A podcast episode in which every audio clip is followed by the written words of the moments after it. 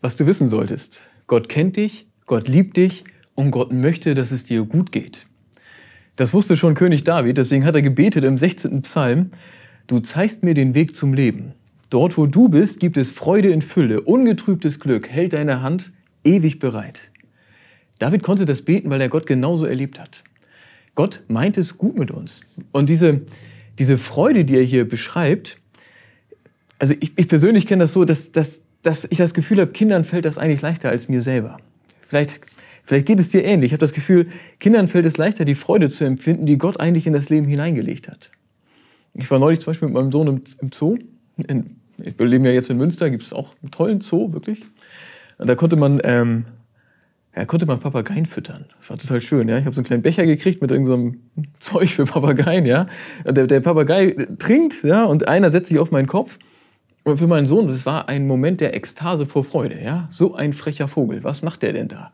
Ja, er hat sich so, er hat sich so lautstark gefreut, dass ich das Gefühl hatte, die anderen Zoobesucher sind jetzt mehr bei ihm als bei den Tieren. Weil, weil das so ungefiltert war. Ungefilterte Freude, ungetrübtes Glück, das hält die Hand Gottes für uns bereit. Ich glaube, an den Kindern sehen wir es leichter als an unseren, als unseren, unserem eigenen Empfinden. Aber das bedeutet auch etwas. Ja, ich, ich verstehe das so. Ich glaube, dass wir an den Kindern das Leben sehen, wie Gott es geschaffen hat. Das Leben in einer, in einer noch weniger gebrochenen Form. Und ich würde es noch mehr sagen. Wir sehen an den Kindern, wie gut Gott es meint. Und wir sehen an den Kindern auch, wie es einmal sein wird. Im Himmel werden du und ich die Leichtigkeit haben, die ein Kind hat, ja, wenn es den besten Moment überhaupt erlebt. Im Himmel wird unser Herz die volle Freiheit wiedergewonnen haben, die volle Leichtigkeit, die volle Möglichkeit, Freude und Glück zu empfinden aus der Hand Gottes. Ich glaube, wir werden das, wir werden das erleben. Ich glaube, wir sehen etwas davon in Kindern heute. Aber noch mehr, ja, wir, wir, wir können auch einsteigen in das Gebet von David. Da steckt eine Wahrheit drin. Du zeigst mir den Weg zum Leben und dort, wo du bist, ist Freude in Fülle, ungetrübtes Glück, hält deine Hand ewig bereit.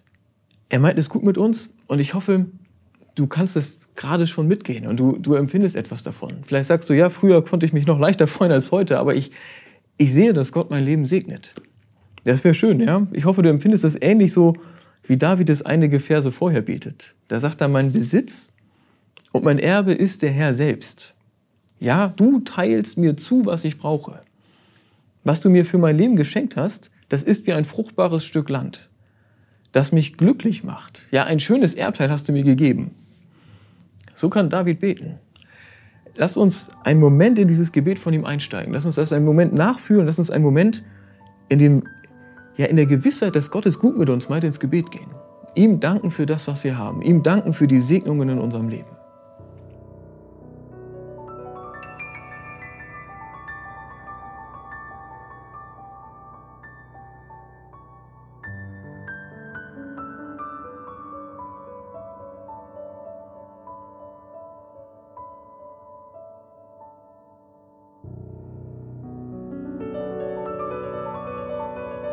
Ich unterbreche dich jetzt, du, weil du bist vertieft in deinem Gebet. Aber trotzdem möchte ich, dass wir jetzt ähm, in, in unseren Gedanken weitergehen. Gott beschenkt uns, Gott segnet uns, Gott meint es gut mit uns. Und jeder von uns empfindet es ein bisschen auf, auf eine eigene Weise und erlebt etwas, etwas, etwas Individuelles mit Gott.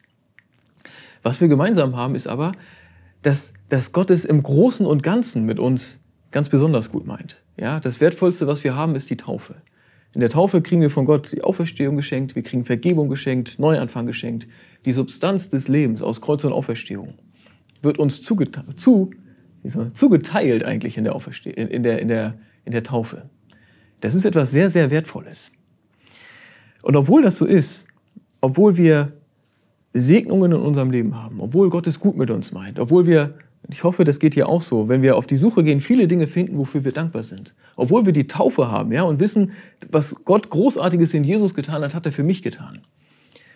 Trotzdem empfinden wir ja oft auch anders als hier ist Freude in Fülle, hier ist ungetrübtes Glück. Mein Leben ist einfach von Gott gesegnet und super schön. Wir erleben oft auch andere Zeiten. Vielleicht, ja, du kennst das ziemlich sicher, ja, dass das Leben dich matt macht. Also matt. Ich meine, da passieren Dinge, die es dir schwer machen. Eine Kleinigkeit erzählen, kannst dir vorstellen, ich hab, wir sind gerade als Familie umgezogen von Bochum nach, äh, nach Münster und dann Man hat viel zu tun, ja. Das eine ist noch nicht fertig, das andere, das andere hat noch nicht richtig angefangen, ja. Es gibt äh, viele Sachen zu räumen. Wir müssen umziehen, ja. Und in der, in, mitten in diesen stressigen Wochen, äh, es läuft noch, auch noch so, ja, äh, haben wir noch einen Autounfall gehabt. Ja, mein ganzes Auto war voller weißer Farbe. Das war für mich so eine Kleinigkeit, wo ich gedacht habe, jetzt, jetzt kann ich nicht mehr. Ja, es ist einfach zu viel. Also es stand ein Topf Farbe hinten drin an der Heckklappe und jemand ist hinten reingefahren und bumm, so das sind so Kleinigkeiten, die uns manchmal das Leben schwer machen. Vielleicht schüttelst du auch gerade den Kopf und denkst, ey, was ist das für ein blödes Beispiel? Ja, weil du hast echte Probleme. Du ähm, hast mit Einsamkeit zu kämpfen oder mit, mit Krankheit, mit Tod, mit den, den Dingen, die das Leben wirklich schwer machen. Wir erleben das alle, ja, nicht alle zur gleichen Zeit, aber jeder in seinem Leben erlebt das, dass das Leben auch schwer wird und dass, dass das Schwere, dass das Leid, so das Glück und die Freude an den Rand zu drängen droht oder das sogar schafft. Und die Frage ist ja, was ist denn dann mit unserer Glaubensüberzeugung, dass Gott gut ist und dass Gott es gut mit uns meint, dass er uns segnet und lieb hat? Was wird daraus im Angesicht von schweren Tagen? Welche Gefahr ich sehe, ist, dass wir uns die Frage stellen, warum und wozu. Vielleicht hast du das schon mal getan. Du erlebst was Schweres. Und dann sagst du aber, ich glaube, dass Gott es gut meint mit mir. Also muss jetzt das Schwere, was ich erlebe, für irgendwas gut sein. Oder noch finsterer, vielleicht, ja, Gott straft mich für das und das und das. Vielleicht kennst du solche Gedanken, ja? Du hast den Glauben, Gott meint es gut, du erlebst was Schlechtes, ja? Wie passt es zusammen? Du hast, ne? Du, du fragst dich, wozu, warum, wieso? Und ganz manchmal kriegen wir auch eine Antwort. Ja, ich habe das mit der Farbe erzählt, weil ehrlich gesagt, so nach ein paar Wochen hatte ich das Gefühl, vielleicht hat Gott mir wirklich was gesagt dadurch. Ja, so, so auch wenn du Angst hast vor einer Aufgabe, wenn sie dir zu groß erscheint, eins nach dem anderen, ja. Und ganz langsam, ich habe den Kofferraum mit einem, Löffel, ja, die Farbe abgekratzt und irgendwann war es wieder sauber. Und irgendwie war das eine gute Erfahrung. Erst habe ich gedacht, das wird nie wieder, äh, naja, du weißt, was ich meine. Mir hat das so geholfen im Nachhinein. Und es gibt es natürlich. Wir erleben was Blödes, aber es ist dann doch zu was gut. Natürlich gibt's das. Aber es gibt's auch, dass Gott uns irgendwas sagt. Meinetwegen durch ein kaputtes Auto vielleicht. Das ist aber, und das ist mir, das ist mir wirklich wichtig, das ist lange nicht immer so. Oft erleben wir schwere Dinge auch einfach, weil das Leben unvollkommen ist. Die Bibel sagt, die Schöpfung ist gefallen. Paulus hat mal geschrieben, ja, die ganze Schöpfung seufzt und ächzt und hart ihrer Erlösung. Also wir erleben schwere Dinge, weil die Welt nicht perfekt ist, weil die Welt auch anders ist, als Gott sie geschaffen hat, weil die Welt auch von Gott getrennt ist auf ihre Art. Das ist sehr häufig die einzige vernünftige Antwort darauf, warum ich mir das jetzt passiert. Wenn du im dunklen Tal bist, dann stell dir doch das ist meine Empfehlung. Dann stell dir diese Frage, warum und wozu, wenn überhaupt mit Leichtigkeit und mit dem Wissen, es kann gut sein, dass es gar keine Antwort gibt. Dass die Antwort einfach ist, warum und wieso, weil die Welt gefallen ist. Besser als diese Frage zu stellen, ist ins Gebet zu gehen und zu sagen, Herr, ich, ich, ich glaube, ich glaube an dich. Ich glaube, dass du ein guter Gott bist. Ich glaube, dass du es gut mit mir meinst. Ich bin dein Kind so. Und ich bitte dich, dass du mir hilfst. Fliehe dich lieber zu Gott, anstatt dich in deinen Gedanken zu verlieren. Sprich ihn direkt an, sag ihm, dass er dir helfen soll. Und bitte ihn auch um genau das, was, was David hier so vollmundig beten konnte, ja? Bitte dich, bitte ihn darum, dass du das erlebst. Bei dir ist die Freude, bei dir ist das ungetrübte Glück. Du zeigst mir den Weg zum Leben. Großer Gott, David hat es so gebetet, es steht in der Bibel, ja? Und ich bitte dich, dass es in meinem Leben wahr wird.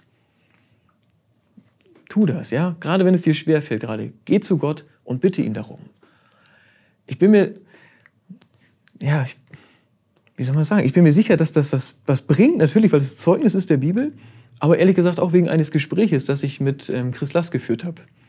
Es ist auch Teil eines Gottesdienstes, den wir zum, zum Gospelkirchentag aufgenommen haben hier.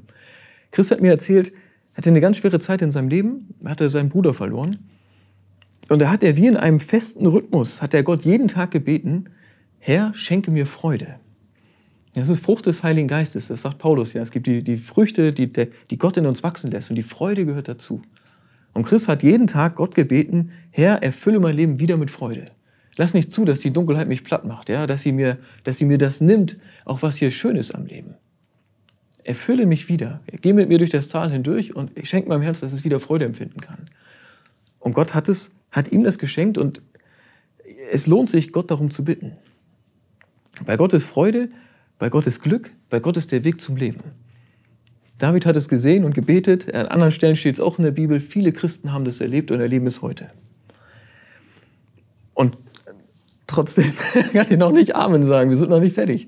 Es ist nämlich auch so, wenn du, wenn du das mitgehst, dich darauf einlässt, zu Gott gehst und ihm sagst, schenk mir das, schenk mir die Freude und das Leben, das Glück, dann erlebst du wahrscheinlich auch in manchen Momenten, dass es in der Nähe Gottes irgendwie auch anders ist. Dass in der Nähe Gottes nicht nur Freude ist und Glück, nicht nur positive Gefühle, sondern vielleicht erlebst du auch gerade in der Nähe Gottes auch schwere Gefühle.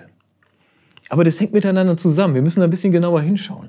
Denn es ist doch so, Gott meint es gut. In seiner Nähe ist Freude und Glück und Leben. 100% überzeugt. Aber Gott meint es wirklich gut. Ja? In Gottes Nähe ist auch noch Wahrheit. In Gottes Nähe sehen wir das Leben. Und zwar ein Stück weit durch seine Augen. Und das ist manchmal auch hart. Wir sehen die Gefallenheit der Welt. Wir sehen unsere eigene auch, auch Sünde. Wir sehen auch unsere eigene Verflochtenheit in ungute Zusammenhänge. In der Nähe Gottes ist auch eine Klarheit und wir, wir, sehen in einem anderen Licht. Und das fordert uns heraus. Und ich beobachte das oder behaupte das immer wieder zu beobachten, dass Menschen dann weglaufen kenne das von mir selbst, wenn ich Urlaub habe, ja, dass ich dann manchmal das mit dem Beten einfach lasse, weil ich denke, ist doch gerade alles gut. Ich will von Gott nicht erinnert werden an, an alles Mögliche. Man kann das machen, aber das hat was kindisches, unreifes, ja. Ich, ich, ich, ich sozusagen, ich gehe nur in die Nähe Gottes, wenn es mir jetzt sofort in diesem Moment positive Gefühle gibt. Gerade wenn du in der Nähe Gottes auch diesen Schmerz empfindest, würde ich dich einladen, dann bohr tiefer. Dann rechne damit, Gott meint es gut. Ja, Friede, Freude, Glück, das Leben, ist alles bei ihm. Wenn du dann Schmerz empfindest in seiner Nähe, dann will er dir vielleicht auch was zeigen. Dann ist da auch Wahrheit. Dann ist da, dann ist da auch wahrscheinlich ein Ruf zur Umkehr. Ein Ruf zur Umkehr. Du zeigst mir den Weg zum Leben. Das wusste schon David. Ich verstehe das so. Gott zeigt uns den Weg zum Leben. Das bedeutet auch Ewigkeit. Es hat aber auch einen viel direkteren alltäglichen Grund, dass es hier so genannt wird. Gott zeigt uns den, den Weg zum Leben hier und heute. Gott zeigt uns auch hier und heute, wie wir besser leben können. Als Christinnen und Christen sprechen wir von Nachfolge. Ja, wir, wir gehen Jesus hinterher. Stell dir das mal vor, ja, du gehst durch dein Leben, Jesus gibt dir hier und da Hinweise und du gehst ihm durch dein Leben hindurch hinterher. Ja, du wählst eine Abzweigung, wo du merkst, ey, das ist irgendwie aus seiner Sicht auch gut. Und ich bin davon überzeugt, dass unserem Leben äh, aufblüht ja, auf seine Art, dass es besser wird, dass da mehr Freude und mehr Glück ist wenn wir Jesus folgen. Lass mich ein ganz paar Beispiele machen. Ein Riesenthema in unserem Leben, das man oft nicht sieht, ist das Thema Anbetung. Unser Herz betet immer an. Es tut es einfach, ja. Es kann gar nicht anders. Die Frage ist, was angebetet wird oder wer. Und Jesus, wenn wir ihm folgen, zeigt uns immer klarer, immer neu, immer wieder für die Situation jetzt passend, dass Gott allein Gott ist. Und dass das erste Gebot auch das Wichtigste ist. Ja, Gott allein soll Gott sein und sonst niemand. Als, wir beten keine Probleme an. Wir beten auch nicht unseren Schmerz an. Wir beten keine materiellen Wünsche an. Wir beten keine Menschen an. Wir beten keinen Job an. Wir beten keine Herausforderung an. Wir beten einzig und allein den dreieinigen Gott an. Und das tut unglaublich gut. Wenn ich mir ein, ein, ein gelungenes Leben vorstelle, ja, so ganz dinglich gerade, ja, dann ist das ein fetter Brocken. Anbetung, Anbetung, die gesund ist. Anbetung, die Gott allein als Gott anerkennt. Und alles andere kriegt dann seinen Platz. Ich halte es für ganz wichtig. Ja? Und, und das ist so ein ganz ein Nachfolgeschritt, wo wir nie mit fertig werden. Der uns gut tut, der dafür sorgt, dass wir in unserem Leben mehr Freude, mehr Glück empfinden können. Viele kleinere Dinge auch. Ja? Jesus hilft uns natürlich in Beziehungen. Er hilft uns zur Vergebung. Er hilft uns Liebe zu empfinden. Er hilft uns neu anzufangen mit Leuten. Er hilft uns, dass er Teil dessen ist, was wir miteinander haben.